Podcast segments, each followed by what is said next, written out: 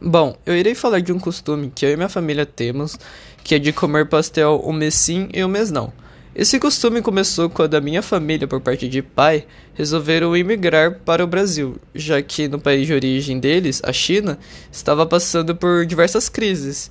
E como no Brasil já havia algum parente morando aqui, eles resolveram mudar para cá, já que seria mais fácil deles aprenderem português com algum parente do que aprender outra língua em outro país sem ter alguém para guiá-los.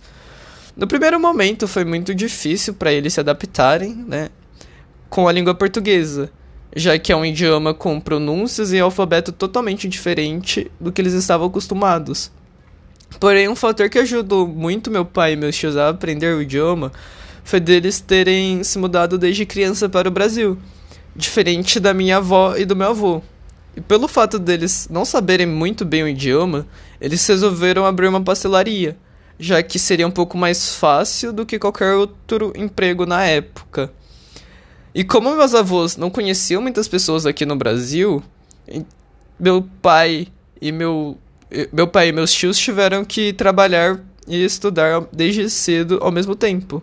Desde então, a minha família tem um costume de comer pastel como um símbolo de um novo começo ou recomeço, já que a, pastel... já que a pastelaria foi uma fuga das crises que estavam passando na China.